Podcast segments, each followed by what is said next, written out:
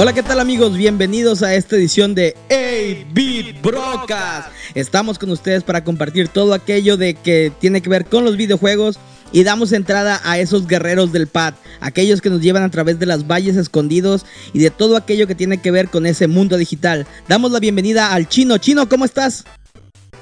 ¿Qué onda? ¿Qué onda? Aquí sintiendo los estragos de Guadalupe Reyes.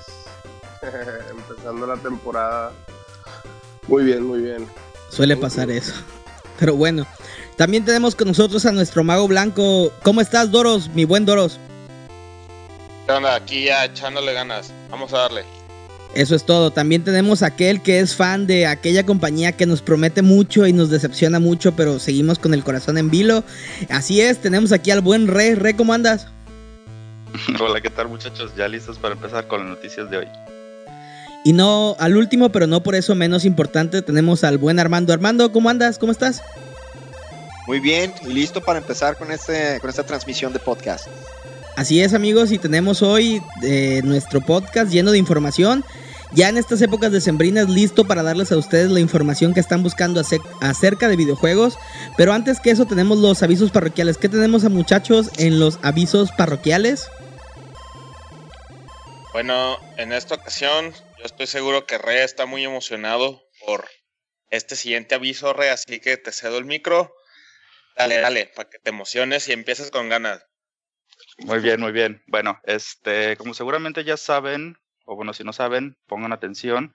Se em, mostró por primera vez funcionando lo que viene siendo el Nintendo Switch en un programa de Estados Unidos que se llama Tonight Show with Jimmy Fallon. Em, estuvo muy bien, estuvo muy interesante. Eh, por ahí salieron algunas cosas que eh, no se habían visto en el video promocional que salió, eh, que, que, soltó Nintendo. Mm, cosas quizá muy triviales como, no sé, cómo se ve el, el, aparato por detrás, qué tipo de entrada tiene, cómo se conecta o cómo reacciona el control cuando realmente lo desconectas del, del dock. Era la primera vez igual que se veía un juego corriendo en el Switch. En este caso fue eh, Legend of Zelda Breath of the Wild. Um, y bueno, no sé ustedes qué, si, si vieron el video, ¿qué opinan? Yo sí lo vi y creo que ahora sí estoy convencido. Este, por primera vez en mucho tiempo, creo que sí estoy convencido con una consola nueva de Nintendo. ¿Sabes por qué? Porque no se me hizo que trae ningún gimmick, güey. Es realmente, es, es, es una consola portátil que se conecta al tele y ya, es todo. No tiene, no tiene nada de que, de que si tienes que bailar frente a la tele y ponerte nariz de payaso y nada, es una vil consola que la puedes llevar a donde quieras y la conectas a la tele. de jugadores para jugadores, ¿no? Como debió haber sido siempre. Se me, se me hizo muy bien. Eh, creo que es la primera consola en mucho rato de Nintendo bueno, no en mucho rato. En realidad solo es el Wii U y el Wii. Lo que pasa es que el Wii ya salió hace más de 10 años. Exactamente, hace nomás 10 años, o sea. Entonces se me hace, este, se me hizo muy bien lo que mostraron. Y sí, creo que ahora sí estoy convencido y está definitivamente en mi radar. Oye, Doros, y hablando de los anuncios parroquiales, tú tienes algo por ahí de los liqueados del Final Fantasy 30 aniversario, ¿no? Que me imagino Ah, que sí. flipaste en colores. A ver, cuéntanos. Bueno, sí, pues este.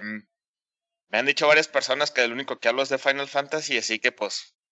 Así es, solamente hablo de Final más. Fantasy. así que ahí les va más información. Eh, como saben, o puede que no sepan, el año que entra, 2017, se celebra el 30 aniversario de la serie. Y se rumora, esto fue un, un leak que se hizo en internet o un. O sea, se filtró información confidencial, pues.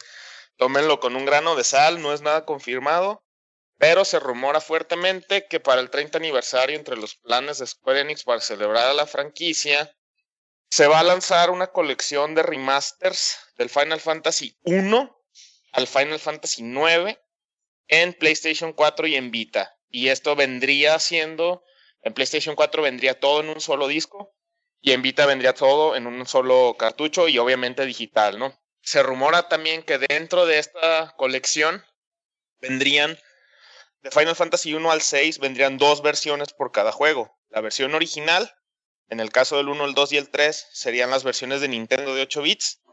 Y del 4 al 6 las versiones de Super Nintendo, más aparte remakes más nuevos de cada uno de estos juegos, que serían pues básicamente los que existen ahorita en, en, en tablets y en celular. Ay, Eh, espero que, espero que la, la versión del 4 sea la, la de PSP y no la 3D. Se me hizo que era mucho mejor la de PSP. Sí, sí, de hecho se, se rumora que es la versión de PSP, la del 4. Eh, y también aquí cabe destacar que sería la primera vez en acá de este lado del mundo que Final Fantasy 2 y 3 saldrían en 8 bits de una manera oficial con una traducción oficial por primera vez. Entonces, ¿Los demás eran fan, fan art o algo así? los, esos dos juegos, las versiones oficiales que existen hasta ahorita, solamente existen las versiones de PSP, los remakes de PlayStation Game Boy. 1 y de Game Boy. Y en el caso del Final Fantasy 3, solo existe la versión que hicieron de DS, que después portearon a Steam y al PSP. Ah, pero sería la primera vez que el 2 y el 3 saldrían en su forma original de 8 bits oficial. Todo lo que existía antes de eso era puro fan-made y pues con emuladores, ¿no?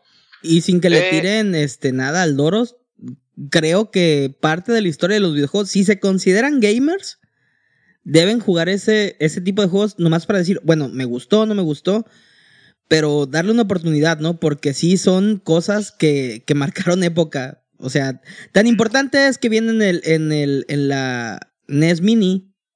Sí. Y Sí. continuando con este leak del, del aniversario, del 30 aniversario de Final Fantasy, se rumora también, bueno, completando con esta colección antes de saltarme.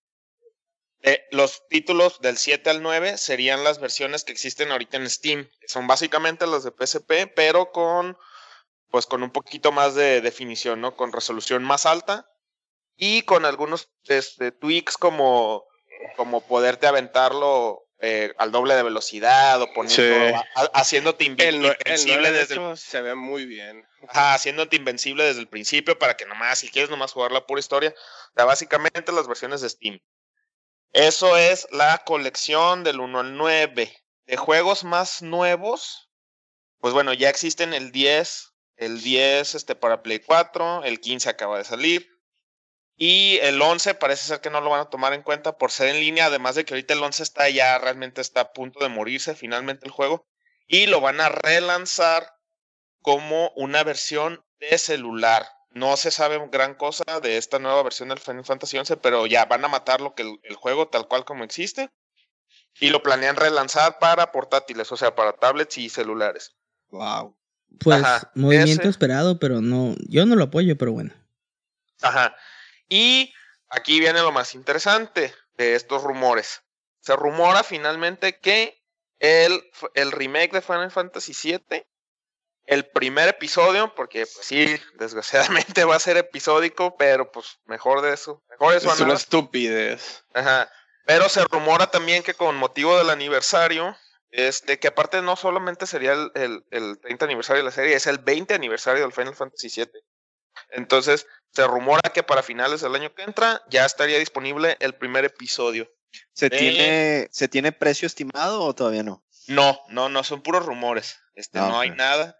Y por último, el último rumor, los últimos dos rumores relativos a esta celebración es que tanto el remake del Final Fantasy VII como Final Fantasy XV se va a confirmar que vienen para PC ya de manera oficial.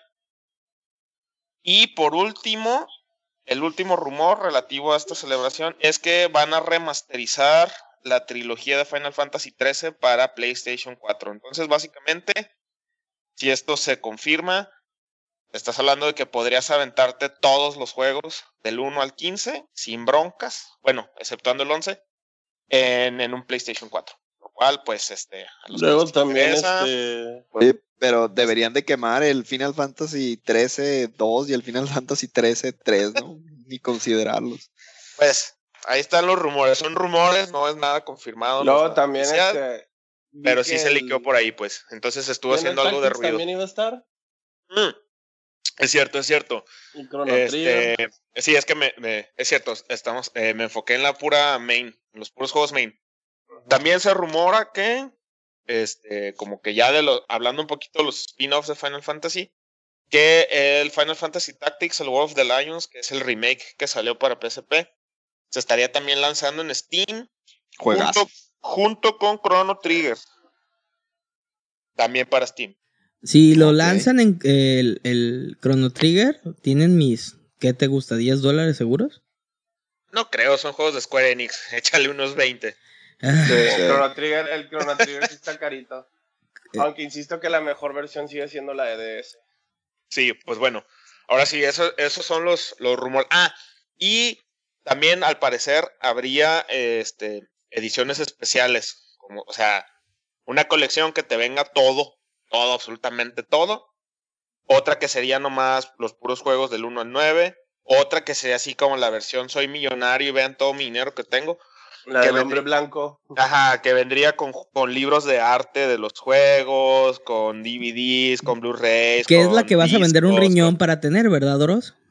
Básicamente sí.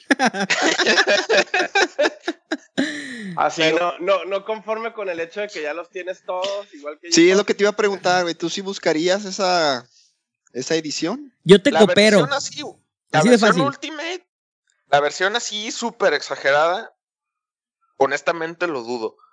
Porque, pues ahorita con, con el tipo de cambio y todo eso, no Eh. creo que, va- que salga en menos de qué te gusta. Unos- vamos a hablarlo en pesos. Tres y medio. No creo que salga de menos de tres mil pesos. 150 Entonces, dólares, me- ¿te gusta? O sea, yo creo que más. Yo creo que más. 200. Sí, creo que más. 200, yo pienso que sí. Lo que, sí, lo que sí me gustaría comprar, o sea, y que seguramente sí lo voy a comprar, sería la versión de Vita de todos del 1 al 9. Eso sí, sin, sin pensármela mucho, sí los compraba. Incluso digital, no, ni siquiera, ni siquiera en físico. Porque No, sí, ¿Cuánto compraría. pero bueno, ya me conozco, entonces si esto se llegara a confirmar, pues seguramente me va a ganar mi fanboy interno y voy a comprarlo en físico. Entonces, ahí está, el, ahí está el, el rumor, ¿no? Que fue lo que, lo que estuvo haciendo algo de ruido esta semana. Entonces, Y- amigos, tenemos que tenemos que apoyar al Doros para que se lleve su Ultimate Edition Master. Soy blanco y gano bien para para llevarnos. Háganlo por el sentimiento de que dices yo lo haría. Nada más. Oye, no está Y- bueno, ¿eh? ¿No? Está muy bueno eso. No, Sin, Pues- sin contar el hecho de que el Doros ya tiene todos los juegos. Sí. y que los ha jugado, yo, pues. Como cuatro versiones diferentes de cada juego. Sí, pero no los tengo en Play 4. Sí. ¿Saben que yo también me lo compraría? Fácil. Cuando salga para Sí. Switch. Igual y sí, Ay, ¿eh? te lo vas a terminar comprando para PC porque ya sabes que Nintendo no te va a cumplir ese deseo. Re, no juguemos con los Chance sentimientos de la todos. compilación de los Final Fantasy, los ¿cómo se llamaban las versiones horrendas esas de cubo? Los Crystal Crystal Chronicles. Ah, los Crystal Chronicles. Así, esa es la que va a tener el Switch. No. Pero bueno. Yo, creo que como ahorita, como ahorita sí se, como que se regan, se recuperaron a la fanbase con el 15. Entonces yo, yo sí creo que este rumor tiene algo de cierto. A lo mejor no así tan bonito como se escucha. Pero yo creo que sí van a hacer algo, pues digo, son es 30 que- años, ¿no? De, de- de- del cochinito de oro de Square Enix. La, la neta, o sea, no sé las versiones útiles, pero así ya el paquete de los nueve juegos en uno suena. Y aparte, las que, que los primeros seis juegos tienen dos versiones incluidas, se suena demasiado bueno para ser cierto. Sí, más, exacto. más por el hecho de que el 2 y el 3 van a tener traducción en inglés, las versiones originales. Digo, eso es a mí lo que me llama la verdad más la atención. Pero, ¿Cuál sa- es el ¿sabes por qué pienso que, que sí tiene algo de, de verdad, Chino? Porque el portal donde lo leí, bueno, no, no sé si lo puedo decir, ¿lo puedo decir, Landin? ¿Cuál? Eh, hay- el portal se llama Video Game Leaks. Mm, ahorita Ahí- lo busco, ahí- pero igual y sí. Ahí chequenlo, ahí, ahí, ahí postean, es como un Wikileaks, pero de videojuegos. Entonces, ¿Está Eh, Snowden en en es- eso? no sé, ahí en ese portal, hace como unos cuatro meses más o menos, se posteó todo el plot del Final Fantasy XV. Y resultó que a final de cuentas sí a final de cuentas sí fue cierto. Entonces, Toma. No, pues tú sí sabes, ya lo jugaste. yo gracias a Dios no lo leí, no me spoileé, no nada, pero este resultó que sí, que lo que se había posteado en ese portal del Final 15 sí era cierto. Entonces, a lo mejor esto sí tiene algo de, de- De verdad. Te digo, a lo mejor no tan bonito, pero sí por ahí pone tú un 50-50.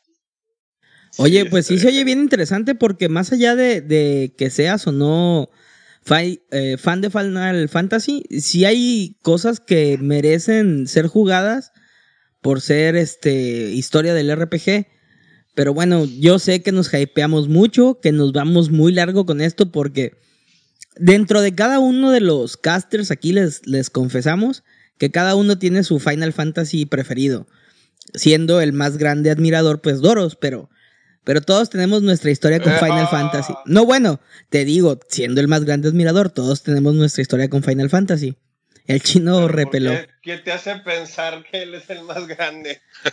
Bueno, es el, es el que más lo externa, chino, nada más. Nada más. No, no te me esponjes. Él, es el- él- él- él empezó en el 7. Ya sé, chino, que tú empezaste en el menos 2 cuando era de menos 4 bits. Sí, o sea. Me, no- me no- puse mis no se y así. En fin, A Yo- mí me ya. gustaba Pero en fin. Desde que le gustaba la banda. basta de rumores. ya, es- a- apenas estamos en los anuncios y ya agarramos este camino. entonces Sí, ya, ya agarramos un ratito. Entonces, vamos a dejar los anuncios de lado y vamos a pasar a la carnita de este episodio. Así que sigan con nosotros después de este largo de braille acerca de Final Fantasy. Si están hipeados igual que nosotros, háganoslo saber en un mail a abitbroadcast.gmail.com o en nuestras redes sociales en abitbroadcast, tanto en Twitter como en Facebook. Así que vamos a entrar ya de una vez con lo que es la carnita de este asunto y vámonos a hablar de nuestro siguiente tema. Vamos a hablar de un tema que las nuevas generaciones sobre todo consumen mucho. ¿Por qué? Porque el medio de consumir multimedias ha cambiado. Así es, ha cambiado de tal forma que ya tenemos no la tele tradicional como solíamos hacer aquellos viejos gamers con Club Nintendo, sino que tenemos Let's Play y streaming. ¿Qué es esto? ¿Por qué es bueno para la industria? ¿Por qué no? ¿Y cómo puede afectar a la misma? Muchachos, ¿qué me tienen que decir al respecto de este tema que si bien no es polémico, sí influye mucho a la industria? Yo, la verdad, a mí hasta se me hacía un poquito ridículo el tema este de, ver, ¿cómo se llama? A gente viendo un, o sea, viendo pasar todo un juego desde cero. Pero desde que tengo a mi hijo y desde que tengo que lavar muchos bibis y cosas así, de repente decía, ay, güey, ese juego de terror se ve cañón, pero como que me da miedo jugarlo yo solo ahorita. Entonces empecé a ver a uno que se llama Markiplier, no sé si lo conozcan. Sí, es famoso. De, es de amigo de PewDiePie, también de los de Red and Link. Es, es un streamer famosón. Sí, sí, sí. ¿cómo no? Sí, yo, yo lo empecé a ver, de hecho, cuando tenía, fíjate, yo lo empecé a ver cuando tenía ya como 8 millones de seguidores y ahorita tiene como 18 el cañón. Igual que Entonces- nosotros. Ándale, bueno, para allá de- Poquito menos, poquito menos. Ajá. Entonces te digo, yo empecé a ver eso y el y bueno, es como otro concepto diferente porque es son son es raza que tiene mucho como carisma y las partes de miedo, aunque sí dan miedo porque tú ves que se asusta él y te da risa. O sea, es como otro tipo de concepto muy muy muy interesante. De hecho, yo me reventé así to- todo el juego de, de pe a pa del Outlast. Se me hizo muy, muy, muy bueno. No sé, no sé si ustedes también tengan a alguien que sigan de este tipo de, de- streaming. Yo no sigo precisamente a alguien en particular, pero sí voy a admitir que, por ejemplo, eh, juegos viejos, que últimamente así como que me, me está entrando la nostalgia de los treinta y tantos, y he estado jugando muchos juegos de Super Nintendo.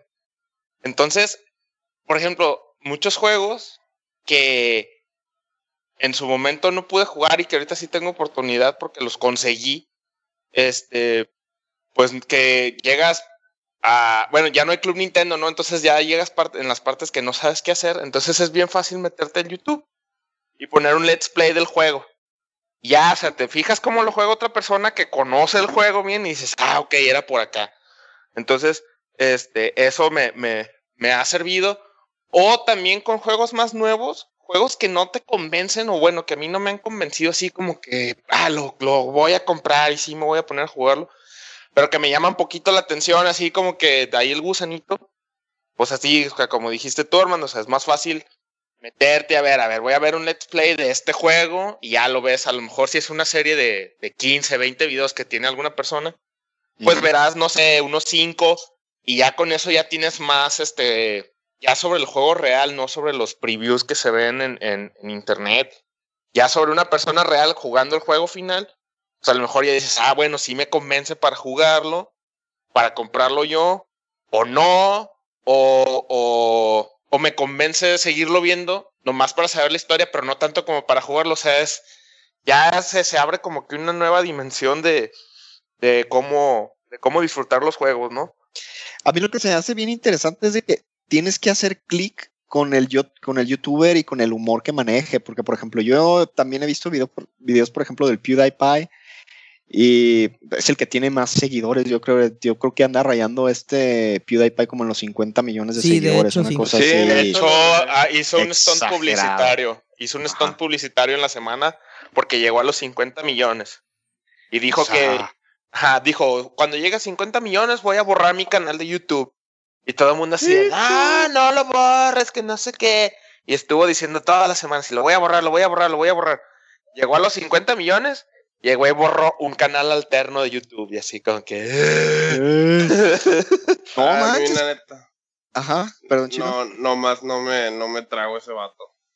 ¿A PewDiePie? es- Sí, pero eh, fíjate que, bueno, que lo yo que... de hecho, yo de hecho cuando, cuando empecé a ver esta onda, cuando me llamó, bueno, vamos a decirlo de, de que me llamó la atención de ver otra raza jugar juegos, fue, pero estamos hablando, antes de lo del Let's Play, cuando salió el famoso video del vato que se acabó el Mario Bros 13 en, creo que en 13 minutos. Speedruns.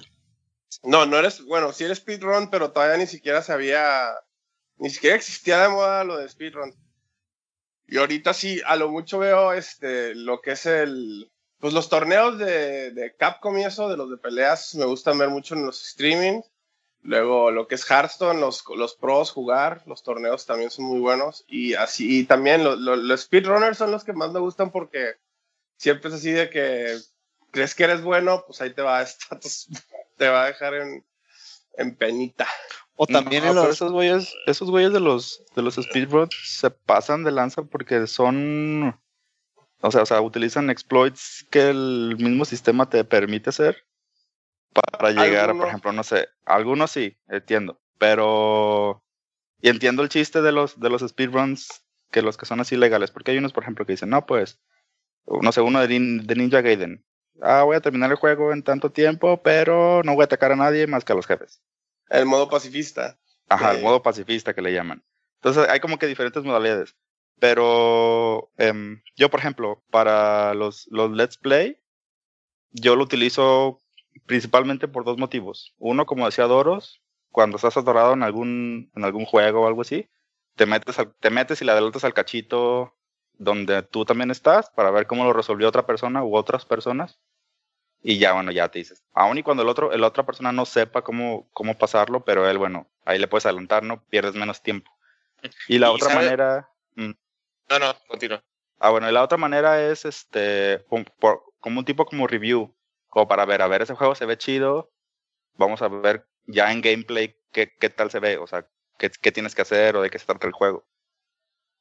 Sí, Fíjate Sí, que sí, yo, sí. yo creo que, que esto de los gameplays y los y demás es mucho va con, con la nueva forma de consumir multimedios. Yo tengo la oportunidad de trabajar con, con muchachos y muchachas de 10 años más jóvenes que yo, que me hablan de qué es lo que consumen en internet. Y, y consumen mucho eso, pues, o sea, el, el gameplay de, no sé, Dross, el que me imagino muchos conocen con, por sus tops de, de cosas obscuras y eso, empezó con gameplays, por ejemplo. Eh, también este, tenemos a Vegeta777, que son streamers que empezaron con Minecraft, que tienen una audiencia cautiva. y, y no es más allá del videojuego que sea bueno o sea malo. Yo no juego Minecraft. Yo no juego muchas cosas de que son populares en los streamings, como los, los juegos este, de, de plataformas móviles. Pero sí da mucha apertura a que nueva gente encuentre lo que es el videojuego. Y, y confieso que yo también de repente me entretengo mucho viendo speedruns de cosas de 8 bits, como me imagino chino tú ves bastantes. De... Sí. Ajá, o sea, de, de Punch Out, de Mario Bros, de, de Final Fantasy, de Mega Man. Ah, no, es- eso sí, de los de RPGs tienes que realmente gustarte para echarte 6, 7 horas ahí sentado viendo un RPG. Sí. Así como que no. Pero yo creo que Sí, está democratiza, más allá poniéndonos filosóficos, yo creo que sí democratiza lo que es el, el, el- el jugar, ¿no? Porque finalmente antes era de nuestras épocas, hay juegas, eres así como que rarito, ¿no? Y ahorita es, es una habilidad que se aprecia y qué bueno que se aprecia, ¿no? Porque nos da la oportunidad de compartir aquello que nos gusta con otras personas que lo viralizan en internet. Te digo, Dross así empezó. Sí, sí, sí. Pero sabes también que está bien interesante, güey. Ahorita que tocaste por ahí el tema de multimedia, de que ya es la, la, bueno, yo siento, sobre todo porque yo sí veo mucho YouTube, que ya es la nueva televisión, güey, porque ya tú prácticamente puedes poner eh, lo que quieres realmente, o sea, suscribirte a los canales de feed de lo que tú quieres ver. Y prácticamente pues la televisión ya, ya se está muriendo. Ahorita, de lo que tengo entendido, Televisa tiene un montón de problemas de ya de, de revenue. Y de todo se y les- de todo. Sí, porque todo se lo está comiendo Netflix o todo se lo está comiendo YouTube. Entonces, ya realmente tú vas a esta plataforma y ves lo que quieres ver ahí. Sí, oye, y sabes qué, este, aterrizándolo específicamente a, a- a- nosotros los gamers, eh, algo que sí todavía, a pesar de que no es nuevo, pero a mí todavía me, me sigue así como, como se me, se me sigue siendo muy impresionante. Cuando estábamos chicos, pues era la Club Nintendo, ¿no? Creo que todos nosotros era nuestra, nuestra fuente de información de todo. O sea, ahí nos enteramos del Revolution, no, del Revolution, no, del, ¿cómo se llamaba el, el, el 64 en su nombre Dolphin, código? ¿no? Delfín. El Dolphin, ajá. Y este, y del, del- del Star Fox, de todos esos, pues los veías por la Club Nintendo y realmente cuando tú llegabas, cuando tú llegabas a leer la revista, ya eran noticias atrasadas. Ahora, pues digo, ¿qué más quisiéramos todos nosotros que pertenecer realmente a la industria, ser profesionales, no? O sea, reporteros profesionales y que nos mandaran al E3. Es así No, como pues que uno sí. de mis sueños.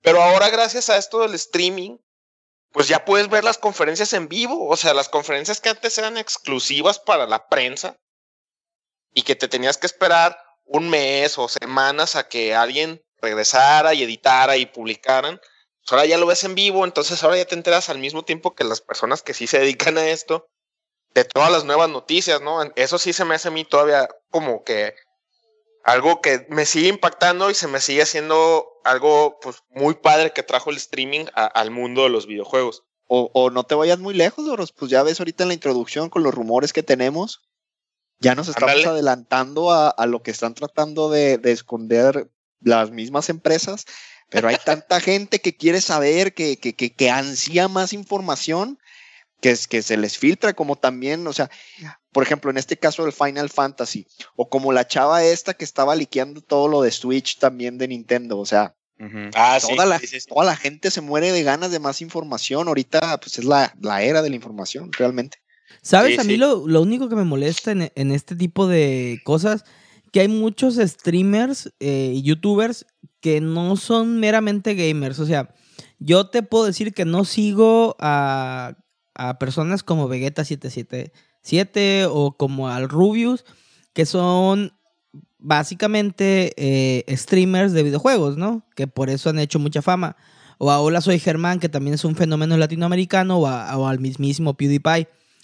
Pero hay gente como la Galaxia, que a mí se me hace súper botana, pero no es gamer, o sea, el, el vato no es gamer y se cuelga de eso porque los gameplays son de las cosas más consumidas en YouTube. Y siento que como que, bueno, es mi parecer, como que lo hacen ya por el varo. Por el varo. Sí, claro. Ajá, o Oye, sea, pues es el mismo caso de lo, eh, según yo, ¿no? De- Yo nunca he seguido tampoco al, al Hola, soy Germán, pero yo, yo creo que este empezó haciendo videos de cura, ¿no? Y luego ya empezó a sacarlo de también el jugando o, o algo así, o me equivoco.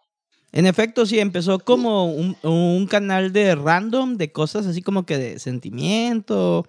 Ajá. de- dirán mejor lo aquellos que los conozcan.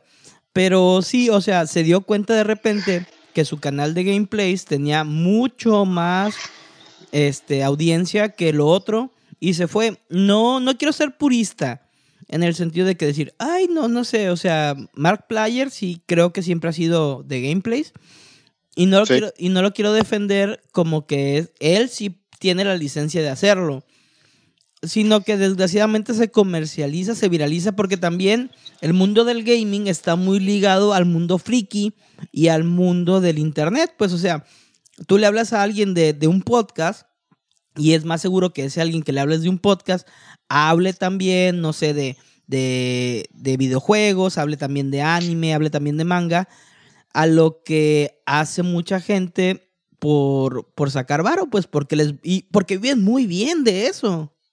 Claro, No manches, ¿sabes, pero muy ¿sabes bien. cuánto dinero se metió PewDiePie el año pasado? Ni idea y no sé si me quiero enterar, pero a ver, échamela. 25 millones de dólares.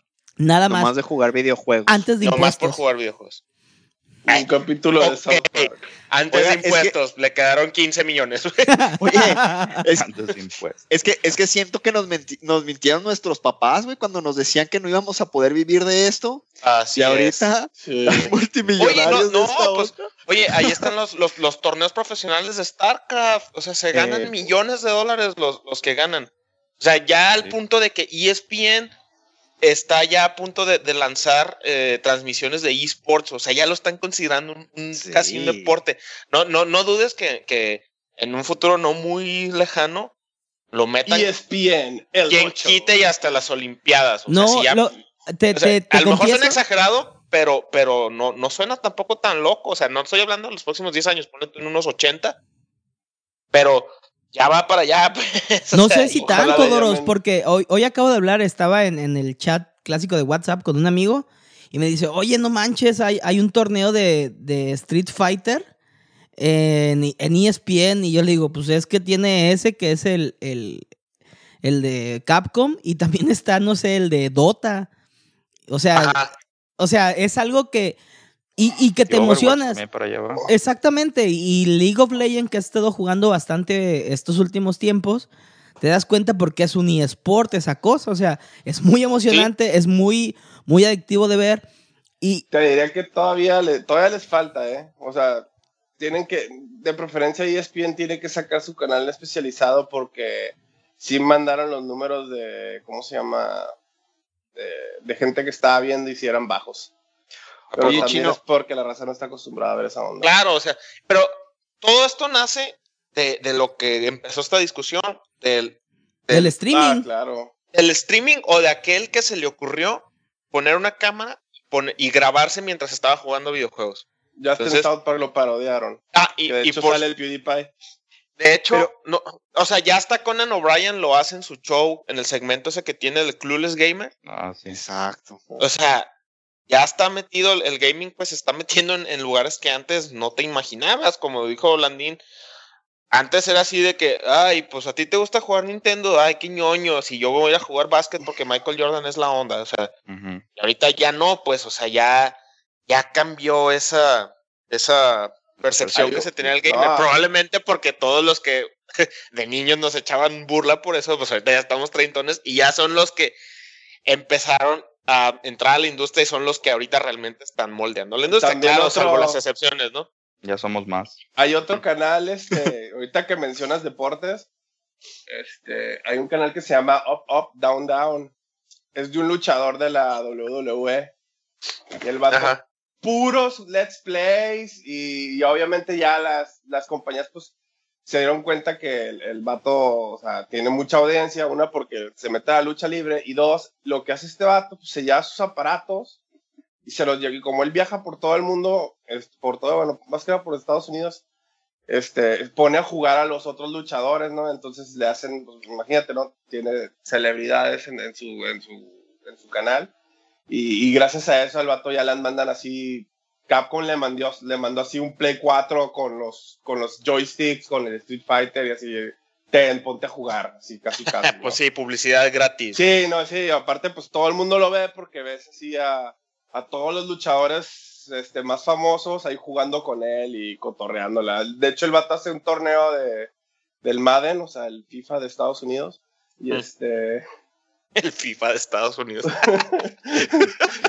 y pone a todos los luchadores a jugar así torneos con brackets y todo el rollo. Y no, pues se lo, le dan un montón de vistos. Y, y, ahí se va a los C3 y a Comic Con y todo el rollo, ¿no? Está, está, está curado porque agarra mucha audiencia de, de, un lado que es los gamers y del otro lado que son los fans de la lucha libre.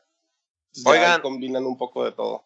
Sí, y por cierto, este, aquí haciendo un pequeño anuncio a la comunidad que nos escucha. Varias personas nos han comentado que también nosotros deberíamos empezar a hacer video. Entonces, aquí solamente les comentamos que ya lo estamos platicando. Somos honestos, nos hace falta equipo, no nos hacen falta ganas. Entonces, pronto yo creo que Pronto yo creo que vamos a estar ya este, haciendo por lo menos nuestros primeros pininos ahí en cuestión de, de hacer streaming live de, de, juegos. Entonces, por eso tenemos el canal de YouTube. Ahí a cada rato lo publicamos en nuestra página de Facebook y en Twitter. Nomás ahí para que estén al pendiente. Eh, pronto yo creo que ya vamos también nosotros a, por lo menos a intentarlo, ¿no? Para, para darle gusto a, a, a nuestros escuchas que nos lo han pedido. Sí, o sea. Y... comprar una computadora más decente. Ya traté, de, ya, traté, ya traté de hacerlo con Twitch y así de que el Hearthstone está así de que. no, si no jala el Hearthstone. Sí. Como presentador no, no, de PowerPoint. es que, no es que no jale, no es que jale el Hearthstone, o sea, jalaba y todo bien lento, pues. Pero claro, en el video no se nota, ¿no? En el video se nota que estoy jugando normalmente. Pero ya sí. Y la computadora en... muriendo acá. Sí. Mátenme, por favor. Oye, en el, en el Play 4 con la cámara puedes hacerlo ya sin broncas, ¿no? Lo puedes hacer en Twitch directamente desde el Play 4 sin broncas. Yo lo calé una vez este, con, con un amigo. Nomás le dije, a ver, a mi cuenta. Y sí se, se me dijo que sí se veía bien, pues. Pero pues igual, o sea, necesito si alguien, me quiere, ah, si alguien me quiere donar para aumentarle la velocidad del internet en mi casa, con mucho gusto le empiezo a hacer let's plays. Luego voy a conseguir la cámara, ahorita que me cambió la conexión. Pero sí, o sea, tenemos ba bastante cosas eh, en Let's Play. Sí, sí es algo que en el canal queremos hacer. Es algo que, que, queremos dejar en claro. Sí queremos hacer Let's Play. De hecho, teníamos la teoría de hacer Let's Plays con el Nintendo Mini. Pero sí necesitas cierto hardware para darle a la audiencia también algo que sea consumible y que sea de buena calidad, ¿no? Porque tenemos la vara muy alta con los youtubers estadounidenses que por cinco horas de esfuerzo se pueden conseguir equipo muy bueno y aquí en el tercer mundo tenemos que hacer 40 horas de esfuerzo, ¿no? De me refiero a trabajar. No por eso lo vamos. sí, o sea, Exacto, o sea. Exacto, güey. Todo sale bien caro aquí. Exactamente. No es cosa que lo vayamos a dejar de hacer, pero denos tiempo para, para poder llevarlo a cabo. Y, y sí, este mundo, yo cerrando ya el tema, creo que ha democratizado lo que es el, el, el, los videojuegos. En muchos sentidos, ha quitado muchos tabús de quién juega, cómo juega y por qué juega. Y creo que eso es un tema que vale la pena explorar porque mucha gente está en favor y en contra, ¿no? O sea, muchos dicen, si quieres un juego mejor, cómpralo y juégalo, ¿no? Porque ves a alguien más. Y otros, me incluyo, creemos que ver un juego antes de gastar 60 dólares en él es bastante recomendable. A veces nos spoileamos, pero pues es, es parte de la experiencia, ¿no? Dinos qué opinas tú, recontáctanos en nuestras redes sociales que ya conoces, para que así podamos saber por qué es bueno o por qué no esto del mundo del gameplay. Y sí, ¿qué te gustaría que nosotros en 8-Bit Broadcast hiciéramos como Let's Plays primeros? Muchas gracias y vamos a pasar al siguiente tema. Amigos, en los videojuegos hay discusiones como en la vida que cambian perspectivas y enfrentan amigos. Así como tú puedes decir que va del capitalismo al socialismo, que va de los protestantes a los católicos, que va de todo aquello que se contradice el uno al otro. Tenemos una discusión hoy que el buen chino nos las planteó y dijimos, dijimos, ¿por qué no? Que es entre lo físico y lo digital. ¿Cuáles son sus perspectivas de cada uno y por qué prefieren un medio o el otro? A ver, muchachos, ¿qué me tienen que decir al respecto de este cisma que va a dividir este podcast? Yo empiezo y lo primero que voy a decir es que no lo propuso el chino, lo propuse yo. Ah, bueno, empezamos con el cisma. No, bueno, pero Para empezar. Para Independ- empezar. Independientemente de eso, yo. Ah, está difícil la elección, está muy difícil. Yo no soy fan de que saquen tres versiones o cuatro versiones de un mismo juego. Que la de lo que hablábamos al principio, ¿no? La normal, la para rico y como dice el chino, la de Donald Trump, güey. Entonces, este, pero al mismo tiempo tengo que confesar que sí he comprado ediciones de coleccionistas. Por ejemplo, tengo la edición de Pip Boy del Fallout 4. Entonces, este, o sea, e- es una tontería porque el, el, necesita, o sea, no, no necesitas el Pip Boy físico. O sea, tú con que bajes la app de a tu celular y la linkees con tu Play 4, con tu Xbox, ya puedes jugar, ¿no? Pero el hecho de tenerlo físico, así como que Genial. no- me hace sentir bien. La verdad es que me hace sentir bien. Te alimenta, te alimenta tu propio ego, ¿no? Entonces, este, ay, no sé, yo, yo estoy así como que muy dividido. Compro juegos digitales, compro juegos físicos. Ah, pero sin embargo, creo que lo físico, a mi gusto muy particular y muy personal, este, sigue teniendo todavía una presencia muy fuerte. A pesar de que últimamente se está ya empujando mucho por lo digital. Este, pues me imagino por costos, porque no tienen que imprimir los, las portadas, las cajitas, los discos en sí. No, pues cosas, cosas logísticas también. Ajá, de, los, de cómo enviar los, los shipments y todo eso, ¿no? Pero yo sí sigo pensando que me inclino ligeramente más todavía por lo físico. Y sobre todo, ¿sabes? Porque de repente todavía hay sorpresas en los videojuegos, como en el caso del Witcher 3 físico. Yo no lo tengo ese juego, pero sí lo, amigos míos lo tienen.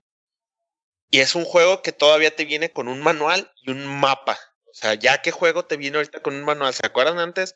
Comprabas un juego de, de Nintendo, de Super Nintendo, Venía con un de librito. PlayStation, todavía está el PlayStation 2 y el muy inicio del Play 3 venía con el manual. Entonces, Ujú. Sí. te- en el manual te enterabas realmente de todo el lore del juego, todo el mundo, ahí te lo explicaban, venían así ilustraciones, o sea, era algo así como que yo recuerdo, yo recuerdo cuando, cuando salía algún juego nuevo de, de, sobre todo de la época de Play 2, ¿no? Que fue cuando ya me empecé yo a comprar mis propios juegos y que mis papás así de, papá, cómprame un juego.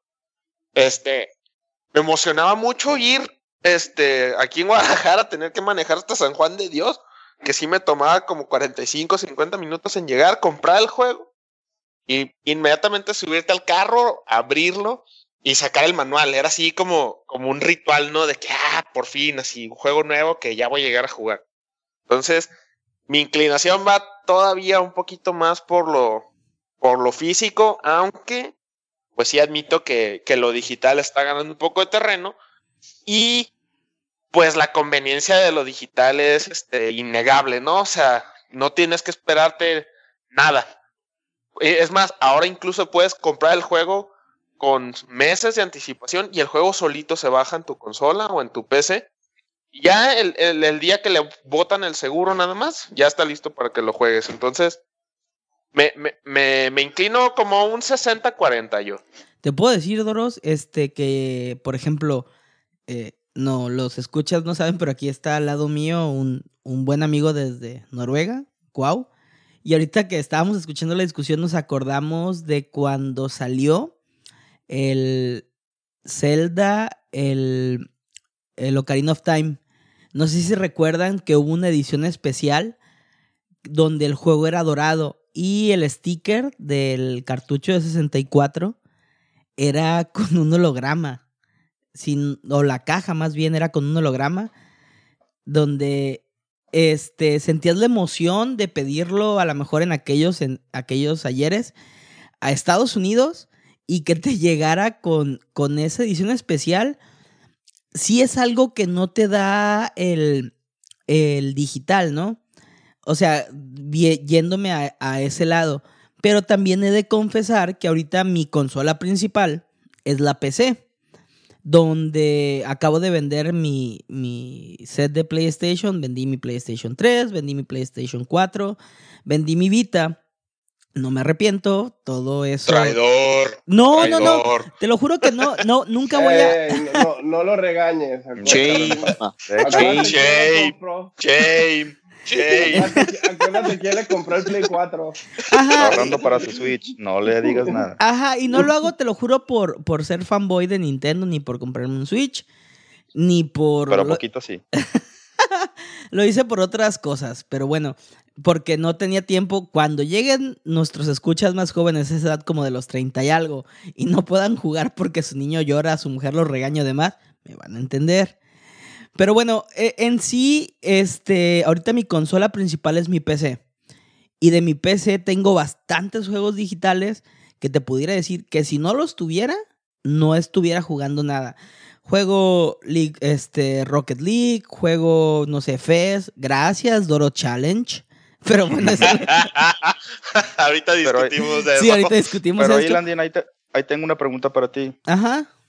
¿Cuál de, ¿Cuántos de esos juegos que tienes en PC los compraste em, a precio completo, por así decirlo? Porque, por ejemplo, pudieras decir, pues sí, juego en PC porque tengo Steam y pues no, no, sé, un juego que normalmente cuesta mil pesos, lo compré en 100.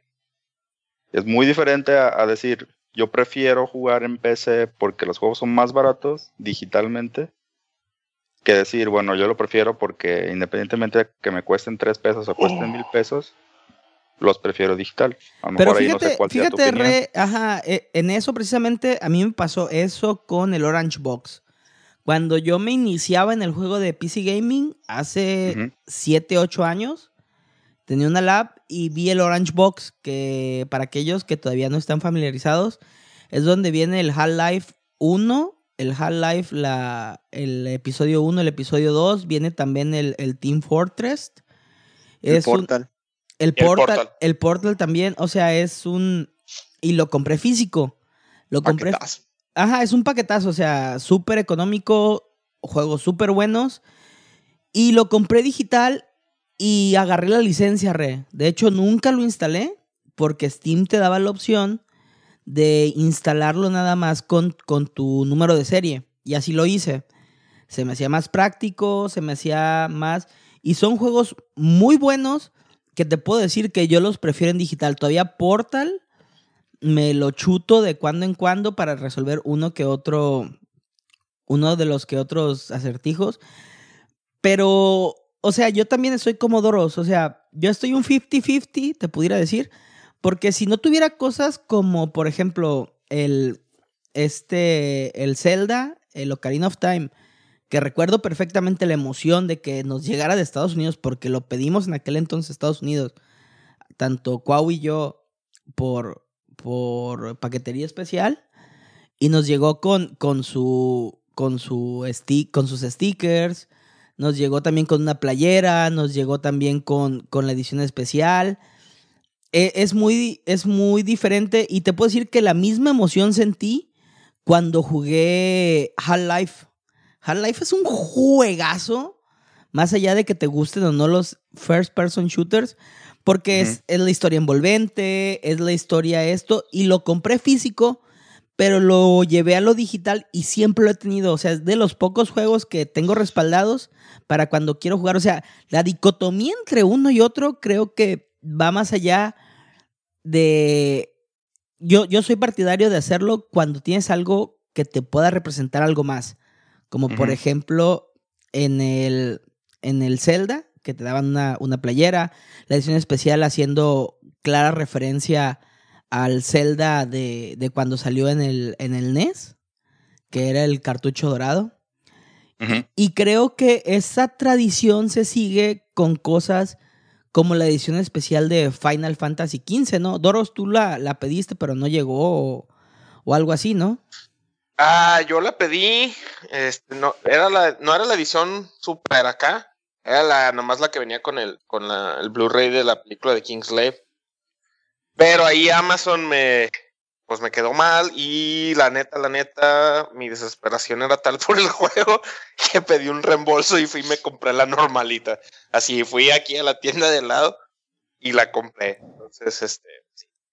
Pero ese, ese es un muy buen ejemplo de lo que puedes esperar entre una edición digital cuando te importa más la edición digital, eh, bueno, el juego en sí, o cuando te importa más los, los gimmicks, ¿no? Porque en la edición especial me imagino venía el, el fan art, venía o el, o el, arte oficial, venía alguna figura o algo así. Yo sí, venía, venía en esa edición, la, la de colección, eh, que finalmente no me llegó. Venía, de entrada venía la, en, en, una caja de metal, a las que ahora le llaman Steel Box, eh, con un arte diferente. O sea, la portada eh, es diseñada por, por, por Yoshitaka Amano, que es el diseñador de los logos pero todo, todo el arte de la caja en sí era un dibujo de él. Venía con la película de Kingsglaive, venía con el juego físico, el disco pues, venía con algunos DLCs de armas y cosas por el estilo. Pero, este, te digo, no me llegó, me, me, me dio largas Amazon, finalmente cancelé y decidí irme a comprar la versión normalita, así la, la vainilla que le dicen, ¿no? No me arrepiento. En realidad, en este caso, sí es un buen ejemplo porque hubiera comprado la digital si no es porque soy obsesivo compulsivo y como tengo todos los juegos en más de una versión del 1 al 14 en ese entonces, en físico, mi, mi, mi OCD no me dejó estar en paz y decir, compré la digital, no pasa nada, no, o sea, a fuerzas yo quería tener mi disquito así para ponerlo al ladito del 14. Entonces, pues es ya muy mío, ¿no? Eh, pero sí, tal vez en esta ocasión, este, la, la opción digital, como tú mencionas, en este caso era más la expectativa y la emoción de jugar el juego que, que los bonus que hubiera traído la, la, el empaque. Y te puedo decir que, por ejemplo, a, a, a modo contrario, a mí me causaba mucho hype, me confieso, me doy latigazos en la espalda con el No Man's Sky, o sea que no podía esperar a la versión digital, a la versión física del mismo, pues, o sea, me causaba mucho hype ese rollo y lo compré digital. O sea, fue una basura total. Dicen que ya está mejor, no le voy a dar una segunda oportunidad. pero, pero creo que, que tener esa opción de, de poder escoger una u otra en estas épocas, porque también seamos sinceros, o sea, si puedes comprar la versión digital de algo, pues hazlo, ¿no? Por ejemplo, a mí el Doom no me importa tener el monito de, de, edición de colección y lo conseguí en 300 pesos en Steam y se me hace muy buen juego, se me hace súper fregón y, y, no me arrepiento de no tener el monito, ¿no? O sea, no me significa tanto. Pero el día de mañana, a lo mejor que salga la edición especial de Breath of the Wild de Zelda, que también soy fanboy y que digo, quiero tener a Link de Breath of the Wild junto a mi Bowser y a mi Link de Amigos, pues a lo mejor sí voy a pensar en, en la edición en la edición física, ¿no? Así me tarde dos meses en jugarlo. Ya sabes, ¿sabes lo que, lo, lo que yo siento, güey? Es que también de alguna manera los mismos desarrolladores han empujado esto. ¿Por qué? Ahí te va mi ejemplo, güey. Y, y el red también de, va a estar familiarizado con esto, güey. Por ejemplo, y me voy todavía más atrás, güey. Cuando salía el Warcraft 2, güey, cuando salía el Diablo 1, como dice Doros, los manuales, güey, estaban increíbles, güey. O sea, te venía cómo jugar el juego, pero más que nada era como un manual de lore que venía en la parte de atrás un montón de historias que no tenía nada relacionado con, o sea, con, o sea, sí estaba relacionado con el juego, pero te explicaban otro tipo de historias que del Warlord of Blood, que de unas, de un montón de, de, de historias que hacían más rico el juego ya que tú lo jugabas. Entonces era como, como dice Doros, muy padre llegar y aventarte el manual. Y el manual estaba escrito de tal manera como si fuera como una especie de libro prohibido, algo así, porque se veía así tétrico, con un montón de dibujos de, de Metzen y cosas y, y, y, y, detallitos así, ¿no? No, Armando, y no sé si a ti te pasaba. Eh, a veces, eh, por ejemplo, como mencionas, un juego nuevo, llegabas, abrías el manual y te pasabas a lo mejor media hora, 40 minutos leyendo el manual antes de poner el juego. O sea, el manual estaba tan bien hecho que te entretenías y de repente dices, ay, creo que ya es hora de, de ponerme a jugar, ¿no? Que realmente es el, el objetivo final. A mí me caía gordo eso. El porque olor. Sí me pasaba eso.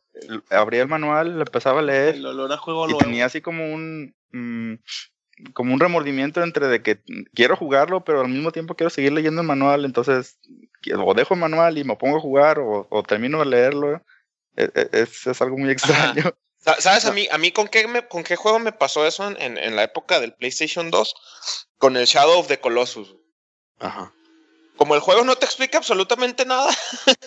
o, sea, el, o sea, el manual era, realmente era meterte en el mundo del, del juego desde antes de ponerlo. Y sí recuerdo que, que, que me pasé como casi una hora leyendo el puro manual, ¿no? Y ya de repente me di cuenta y dije, ay, creo que ya voy a poner el juego. Entonces ya cuando lo ponías, pues ya estabas un poquito empapado de- lore. Entonces, eh, eso era algo muy padre que ahora, ahorita difícilmente se da. Ajá. no, y digo es- que, no digo que no se dé, pero ahora ya son diferentes técnicas de mercado Y- o de, de marketing, perdón, que hacen las compañías para que te empapes de un juego antes de que salga. Y la neta es que la gran mayoría de las veces no les funciona. Oye, no, No, te y vayas es- muy y lejos. Eh, Lo que mencionaba Armando en nuestros episodios anteriores del juego de NES que para seguir adelante tenías que ver el manual del... del... Eso está padrísimo. Eh, exactamente. Bueno, Ah, de Star Tropics. ajá. Ajá, o Pero- sea... Es a lo Bueno, que voy ahí- también de lo que, de, por ejemplo, de lo que dices, Doros, de que, y es, y es a lo que voy, o sea, eso era emocionante, eso era padre, así, ah, el manual y ver y la historia y todo. Y de un tiempo para acá, pues sobre todo, por ejemplo, con el PlayStation 3, que fue con lo que, con lo que a mí me, me, me, me tocó, es así de que comprabas el juego, decías, ah, a ver, el manual, y es una hoja con una Ahí viene, ahí viene el, el- el manual eh, en el tal lugar si lo quieres ver. Aquí no hay nada, es una hojita, un panfletito y ya instala el juego. Y pues decía Sí. así de, Sí, sí, sí. pues, ¿qué onda? Pues mejor lo compro digital. Y saltando a la parte digital de lo que había mencionado Re, en mi caso, yo efectivamente compro juegos en Steam porque son mucho más baratos. O sea, ahí tengo mi colección en Steam, pero definitivamente no se compara a ver tu colección de juegos que tienes en físico. No, claro. Sí. A mí Gracias la- a la- la- Dios. yo la principal ventaja, eh, otra vez, y hablando muy a mi gusto, muy particular, de que ahora las consolas ya tengan eh, distribución digital. La PC, pues, como siempre, va años adelante de las consolas, ¿no? Esto de los juegos digitales en PC no es nada nuevo. Ya en consolas tampoco es tan nuevo, porque empezó ya desde, desde la generación pasada con Play 3. Pero ahorita ya con Play 4 y Xbox, este, pues ya, ya es un hecho de que el juego va a estar en digital y a veces ya ni en físico.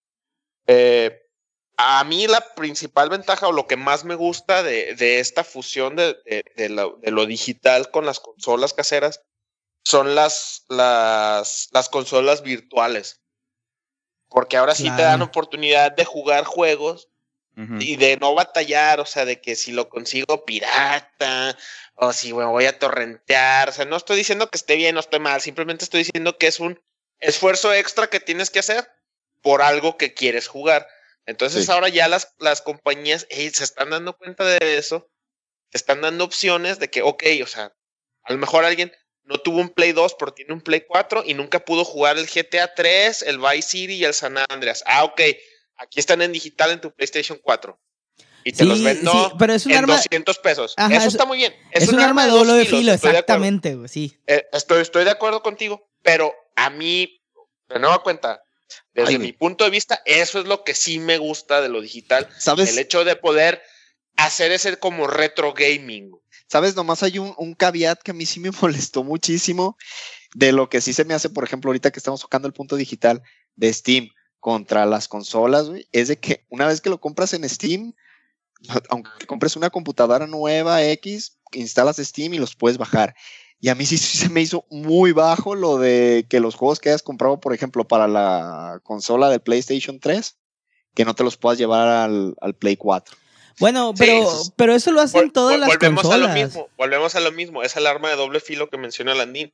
Sí. La arquitectura, la arquitectura del Play 4 es totalmente Diferente. diferente, a la del Play 3. Pero, pero y fíjate, eso Doros, hace, eso lo hizo que el Play 4 tuviera un precio accesible. Acuérdate que el Play 3 costaba 600 dólares cuando recién lo lanzaron. Pero yo no Ajá. creo, yo no creo ahí que sea un- una bronca de, de lo que tú mencionas de estructuras o de eso. Y no voy a echarle a PlayStation 4 porque lo acabo de vender y me duele, me duele mucho. pero No, pero también sí, lo- sí, lo- Nintendo lo hace, güey. Nintendo es el rey de venderte el mismo juego 278 veces en tus 278 consolas. Perdón, re, pero es cierto. O sea, Nintendo compras en una plataforma y no lo puedes bajar en la otra. ¿Por qué? No sé, no tengo la idea.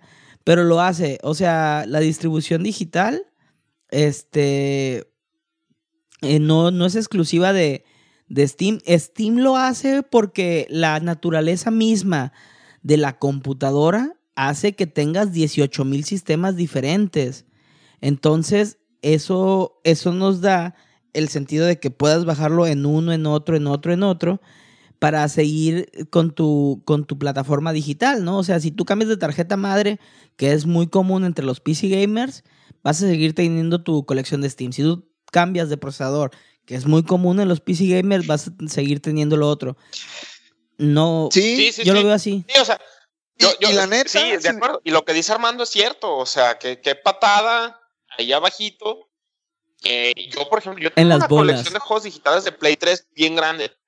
Y si es una flojera, así, porque yo sí le doy así como que, a, es más, todavía de repente saco el PlayStation 1 y me pongo a jugar parapa. O sea, y si me da flojera, así como que se me antoja jugar, vamos a decir que te gusta el Mega Man 9. Ajá. Ah, Sí, la verdad- me amargó ahorita que La, la, la 4. verdad sí me da flojera, así como que ay, sacar el Play 3, conectarlos, todo por jugar Mega Man 9. Y como ahorita el Play 4 es la consola que juego, porque, porque es es la, la que tienes la que más tener, nueva, es la más nueva que tengo y es la que los tienes juegos que que tener están conec- saliendo. es la que tienes que tener conectada a tu, Es a que- tu o sea, sí, televisión, estoy- así estoy es. totalmente- eso sí estoy de acuerdo con, con lo que dijo Armando, sí estoy de acuerdo.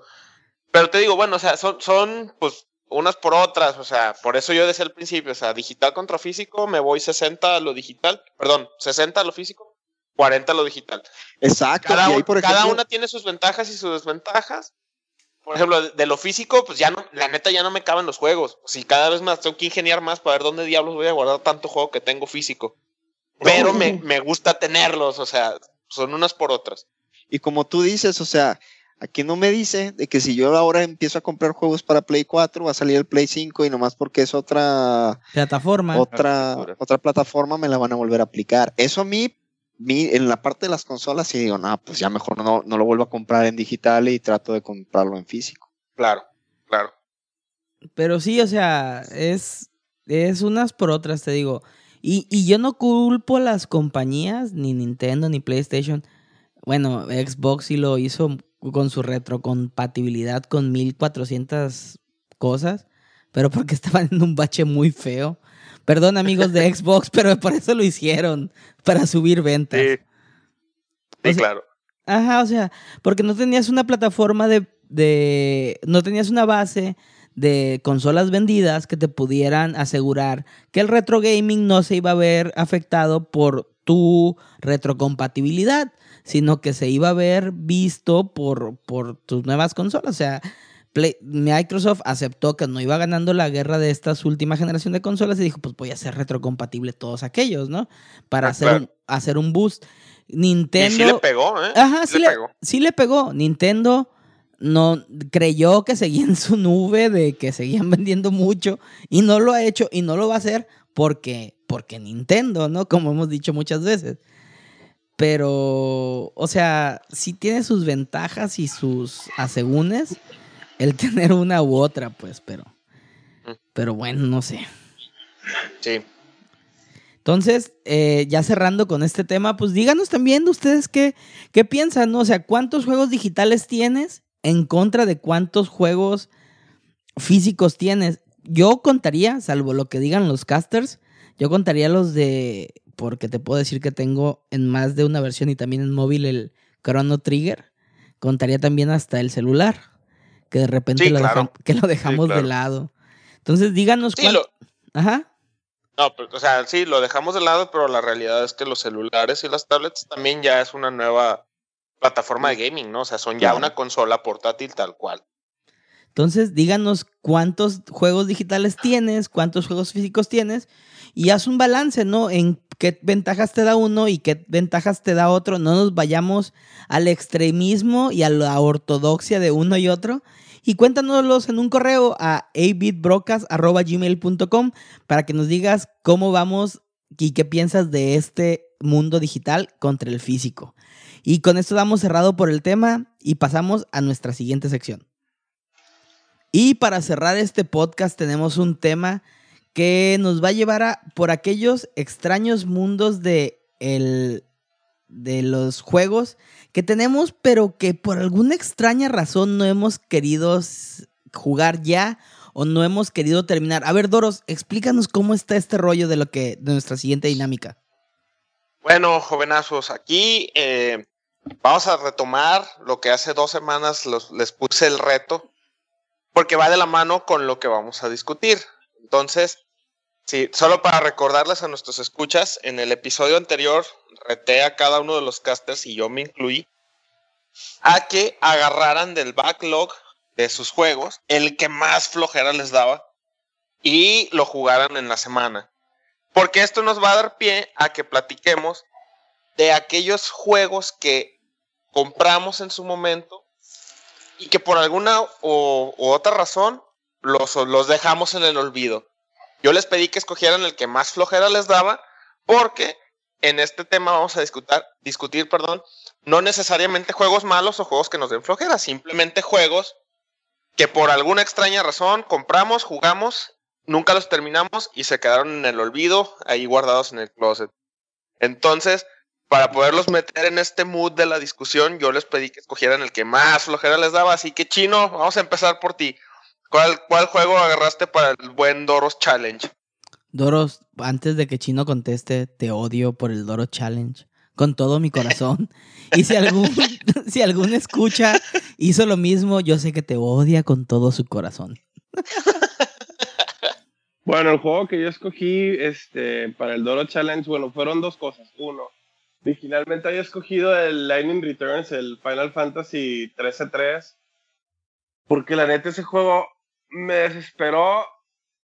Es, el juego es malo, la neta. El juego es muy malo, muy, muy malo. Y sí veo por qué te pudo haber dado flojera. Me amargué. Me amargué porque aparte que vas contratiempo, no puedes explorar todo a gusto.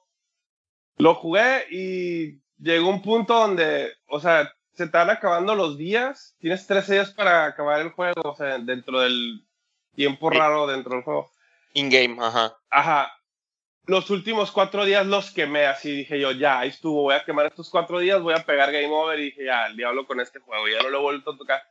Nomás que como compré el Play 4, guardé el Play 3 y ya no quise saber de ese juego. Y el que realmente, y el que Traidor, realmente, y el que 3, realmente 4. escogí fue, fue el, el Persona Q. Entonces, este, el Persona Q lo compré, lo compré para, lo compré para 3DS.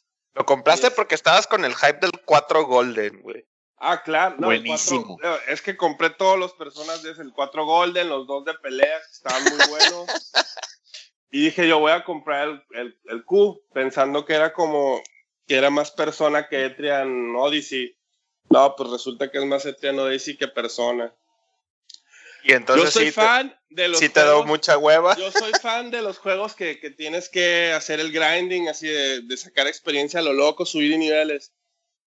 Pero ese juego se pasaron de lanza. Entonces, no- peleas, peleas, peleas y te dan una bicoca de experiencia. y, La y neta, bueno, y, lo- lo y jugué un finalmente, ajá, o sea, sí. ese fue el que lo, lo jugué finalmente. Le di dos vueltas al laberinto y ya dije yo, ok, todavía no tengo, pa- no te tengo paciencia. Oye, dentro. chino. Y después de estas dos semanas que pasaron del Doro Challenge, ¿qué? ¿Cambió tu opinión del juego? ¿Te sigue dando hueva? ¿Lo recomiendas? ¿No lo recomiendas? No, ese tiene este. No, no lo recomiendo, la neta. No. El juego está chido. El juego está chido. El juego está chido, el del sistema y todo, pero te hacen as- demasiadas peleas. Porque de hecho, o sea, no, no es como que lo dejé al principio, ¿no? Lo dejé como hasta el tercer calabozo. Son como cinco calabozos todo el juego, lo dejé como a la mitad. pero llegué a ese punto donde topé pared y dije yo, no, ya no puedo, ya, ya me harté. Y ya. Órale. Y, y Y- no lo he vuelto a tocar. Y eso ahí como nota para el chino debe estar muy gran, gran. Sí, Sí, eh, porque estándares de no- chino. Nosotros que lo conocemos, el chino es fan de estarse 10 horas nomás ganando experiencia en un, en un RPG. Oye, Chino, Sí, no. y con esa venta del PlayStation 4, por cierto, eh, agarra el, el Bloodborne, es grinding a más no poder. No me gustan. Dale, dale un shot, dale una oportunidad. No me créeme. gustan los juegos de From Software. Nunca me han gustado. me Bueno, eh, Ay, es el Andín Bueno, bueno. Challenge. dale una A ver, a ver, a ver, para, para no desviarnos, para no desviarnos, este, bueno, Chino ya nos dio su, su, su opinión. Re, tú, ¿qué juego agarraste? ¿Y qué? ¿Qué te cambió de opinión o no te cambió de opinión después de estas dos semanas? Bueno, aquí pasó algo o pasa algo muy común y eres parte de por qué lo había puesto en pausa y ya no lo había vuelto a jugar. Aquí lo que sucede es que mi juego es el Xenoblade Chronicles, es el del Wii. Entonces, ese juego es, un, es uno de los RPGs super aclamados en la consola. Muy pocos RPG salieron. Dije, bueno, lo voy a empezar a jugar. Súper está aclamados, chido. Es uno de cinco. Ajá, es uno de cinco, claro. Y eh, bueno, entonces empecé a jugarlo. Llegó un punto de mi vida que realmente no me acuerdo por qué lo dejé en pausa. eh, y sabía que si lo retomaba, una, de verdad, ni iba a saber en qué parte me quedé porque había pasado mucho tiempo. Dos, es un RPG, entonces iba a estar medio cañón, este, como que retomaba otra vez ese, ese el, el- el paso de, los controles, las peleas, entender otra vez qué estaba haciendo. Y bueno, ya que retomé, empecé a jugarlo. Pasó lo que, lo que les dije, no sabía por qué llegué, a- no sabía por qué llegué a ese punto del mapa, no sabía qué tenía que hacer. Estaba dando vueltas como loco en esa área, intentando recordar qué hacer. Sube experiencia, sí, claro. Am, cambió mi perspectiva. No, ya sabía que iba a pasar eso. Lo seguí jugando cada vez menos por lo mismo. Eventualmente sí supe qué tenía que hacer. Me dio mucha pereza y ya lo volví a dejar. Oye, Oye, R, pero, pero te daba, o sea, de- del challenge era que te daba flojera. ¿Te daba flojera porque ya había pasado mucho tiempo? Desde Me que lo habías puesto en pausa y ya no te acordabas, o te daba flojera porque durante el tiempo que lo estuviste jugando, porque me imagino que en algún momento fue el juego main que estabas jugando, ¿no? Sí, sí, claro. Y mien- mientras lo estabas jugando, ¿te empezó a dar flojera? ¿O, cómo fue? ¿O por qué decidiste escoger que ese era el que más flojera te da? Digo, porque conozco un poco de tu backlog y creo que hay juegos que, que dan más hueva que ese, güey. Mm, más bien me, da- me daba flojera o elegí ese juego por lo por eso, porque me iba a tomar bastante tiempo recordar qué hacer, este, por qué, etcétera. ¿Por qué lo dejé en pausa? Seguramente debió haber sido relacionado con, con mi bebé o con alguna otra cosa de, de trabajo, alguna cosa así. Entonces, nada más para redondear la pregunta, lo puse en pausa por razones que no son del juego. El retomarlo me causaba bastante pereza.